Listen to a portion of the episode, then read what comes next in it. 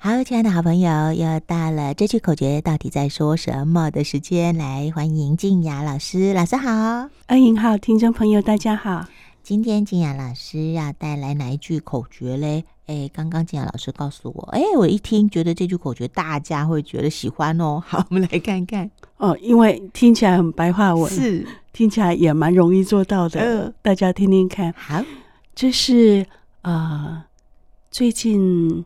在佛教界一个蛮大的新闻啊，嗯嗯，呃，佛教界尤其是藏传佛教界算是非常大的一个新闻，就是九十一岁的创古仁波切堪谦创古仁波切，堪谦的意思是大堪布的意思。啊，大堪布，那堪布的意思是教授师，堪谦创古仁波切九十一岁圆寂了，嗯嗯，那堪谦创古仁波切是谁呢？如果大家听过大宝法王的话，可能对他是谁会比较有一点概念。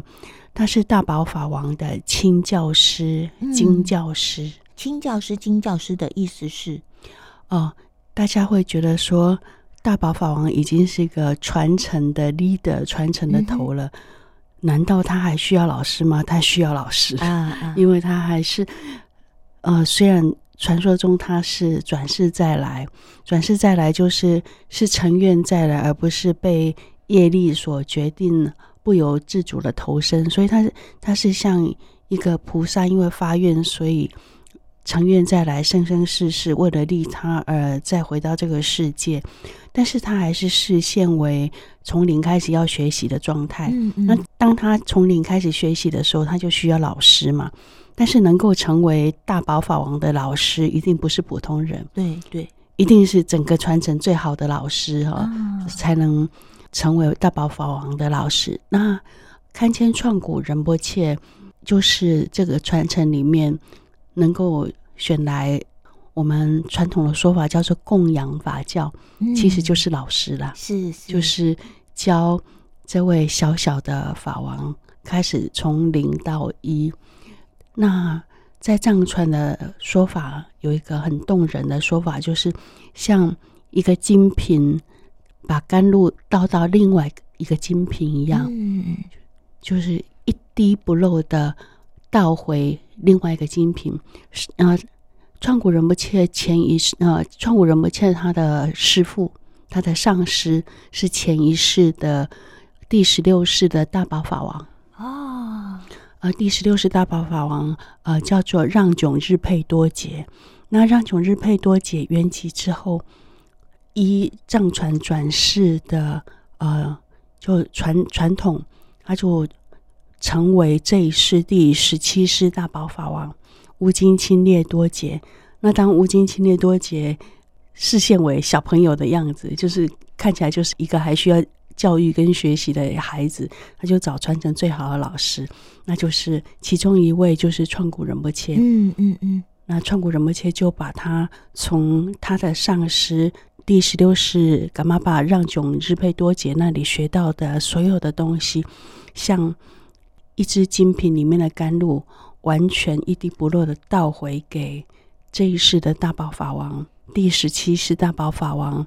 乌金钦列多劫哦，那我们今天的口诀就来自这样一一位厉害人物了。嗯哼，但是这位厉害人物，呃，藏传佛教界德高望重的长老，已经在六月四号圆寂了，以九十一岁的高寿圆寂。以世间的呃标准来讲，算是嗯。呃年事已高了哈，然后九十一岁是高寿，一般会觉得说好像没有什么遗憾，但是对于他的学生们来讲，还是一件天大的事情，都会很舍不得呀。毕竟是很对，很舍不得。然后，因为仁波切在全世界的学生非常多，嗯嗯，这么多学生里面还有个重量级学生，就是大宝法王，是是，所以大家非常舍不得。啊，很很受到震撼，尤其创古仁波切跟我们是很亲的一位很亲的老仁波切老上师，所以我们并不是像听到一个远方的风云或远方的雷声那样子，知道是知道，没有切身感。这次非常有切身感，嗯，有一种切肤之痛，这样就是就是一个身旁的风雷了，就非常的震撼，到现在都还在震撼当中。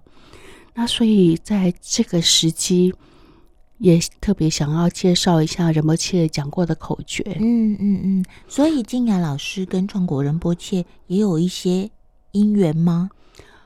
对对，我们也许等一下可以来稍微介绍一下，呃，我跟创果仁波切的缘分。嗯，那我们先讲今天的口诀。好，今天的口诀叫做“慢慢走，快快到”。慢慢走，快快到。嗯，对，这听起来还蛮平易近人的，对不对？是是是，竟然是来自一位德高望重的长老仁波切，长老仁波切，大宝法王的亲教师。是是是，感觉应该会说一些让人家听不懂的话，结果说的是这么平易近人的一句话，嗯、而且这么平易近人的一句话呢，它是有故事的，然后它也是援引。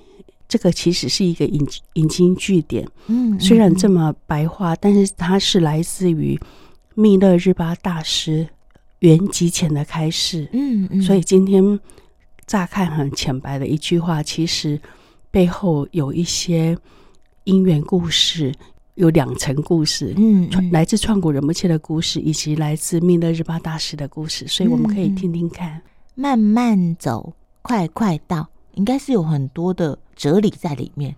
我今天要来录音前呢，我就先跟堪布丹杰说：“哎，我要介绍仁波切这个口诀。”啊，堪布丹杰说：“很好啊。”嗯，为什么我要先跟他说呢？因为故事的主角就是看布丹杰啊！我要跟主角说一声，跟当事人说一声。那我们就来说这个慢慢走，快快到。的故事缘起，好，故事缘起就是看布丹杰，大家听到这个名字可能不是很熟悉啦，但是我想也没关系，就直接说他是谁好了。嗯嗯嗯，他是陈履安先生的小儿子。是，那陈履安先生，当然如果今天听到我们节目的的听众朋友是年轻的朋友，可能又不太知道陈履安先生是谁了，是。算是中年一辈，或者是、嗯、呃。比较上年纪人比较认识陈履安先生，陈履安先生曾经担任过国防部长，嗯、呃，监察院长。是啊、呃，所以陈履安先生对于我们呃中生代或者是比较上年纪的的听众朋友是相当熟悉的一个名字。后来陈履安先生他应该是在担任国防部长以前已经学佛了啦，嗯、那学佛之后就非常精进。也影响了全家人。是，那后来他的小儿子，小儿子甚至还出家了。这位出家后的小儿子，他的藏文名字就叫堪布罗卓丹杰。我们通常简称他为堪布丹杰或堪布。那堪布就是教授师的意思，就是英文的 professor 教授师。那堪布丹杰他。应该是在二十出头的时候就出家了，现在不大记得清楚是十八岁后或二十岁，总之还蛮年轻的时候就出家。那他出家的剃度师跟他的根本上师，也就是创古仁波切，哇，就是大宝法王的亲教师。嗯嗯嗯。啊，堪布说，当他到尼泊尔的创古寺啊出家，然后开始读佛学院的时候。那毕竟他来自于很好的家庭，全家都非常优秀，他的父母也都非常优秀。他即使出家了，也可能有不知不觉的把大家对他的期望放在心上。嗯嗯，所以他超想学的非常好的，嗯，就很努力，但也很急啊。他的急切，他的老师看出来，是他的老师就是。创果仁波切，那这应该已经是二十年前的事情了。不知不觉也过了二十年，对，也过了二十几年了。二十几年前还非常年轻的堪布丹杰，在尼泊尔的创古寺佛学院里面，很认真精进的学习，但也超级的，嗯嗯，非常的急切，想要学出个名堂来，不负众望。大家的期待，对不对？对，嗯嗯、大家觉得你离乡背景到国外出了家，然后读了佛学院，学了藏文，应该很快的要学出一点名堂来，能够成为翻译，能够为法所用吧？那陈履安先生他啊。呃家教是很严谨的，嗯，我从一些细节就可以知道陈履安先生的家教很好。但是家教很好的意思，恐怕也是孩子们对自己的要求也会很高，自我要求很高。是是，那你大概可以知道，当年二十几年前，一年轻的堪布丹姐刚出家，在佛学院呃学习的时候那个样子，就是。嗯很认真，但也很急，想要急着读出一点成果来。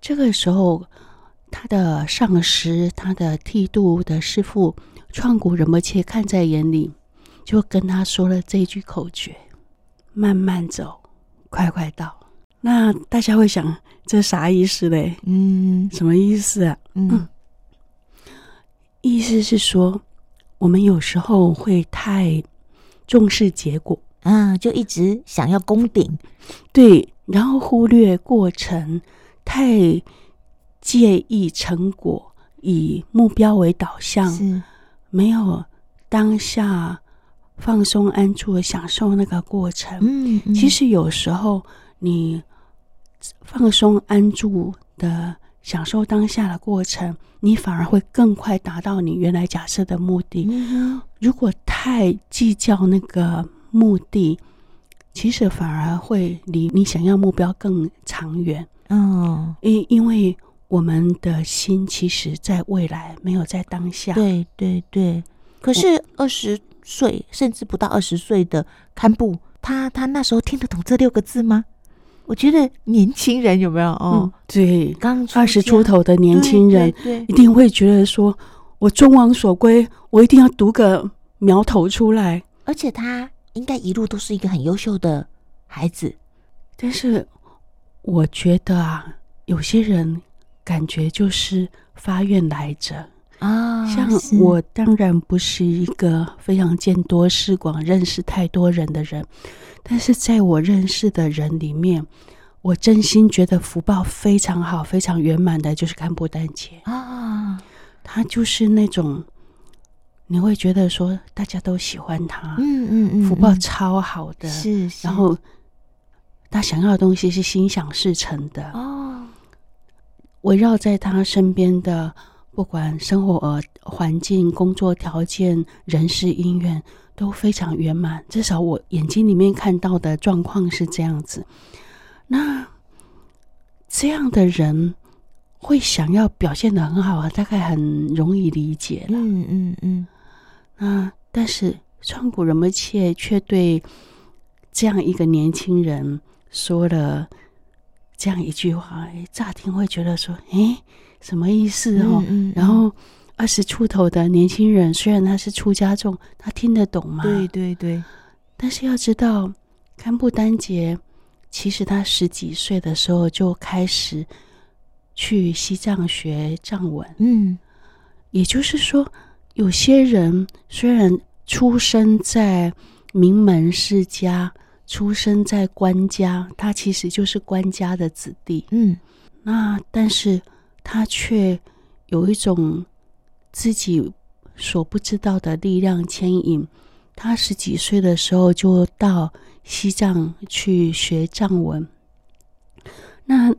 那个时候的西藏生活条件是很不好的，他去了就生病，病到病恹恹的，然后住在一个西藏的贵族家里，讲话全部用敬语。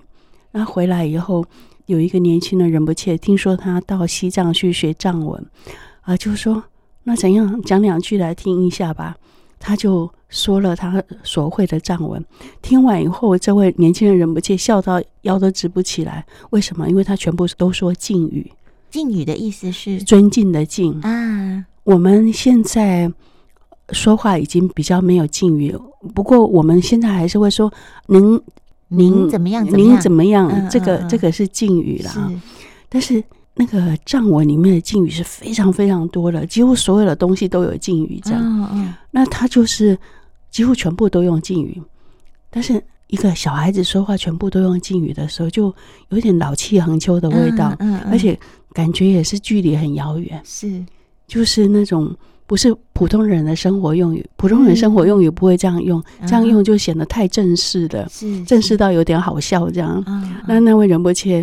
在电梯里面，当场给他笑到直不起腰来，就觉得说你也太老气横秋了。你怎么说这么正式的，全部都是敬语的藏文？嗯嗯、堪布丹姐就是这样开始的，十几岁就开始学藏文。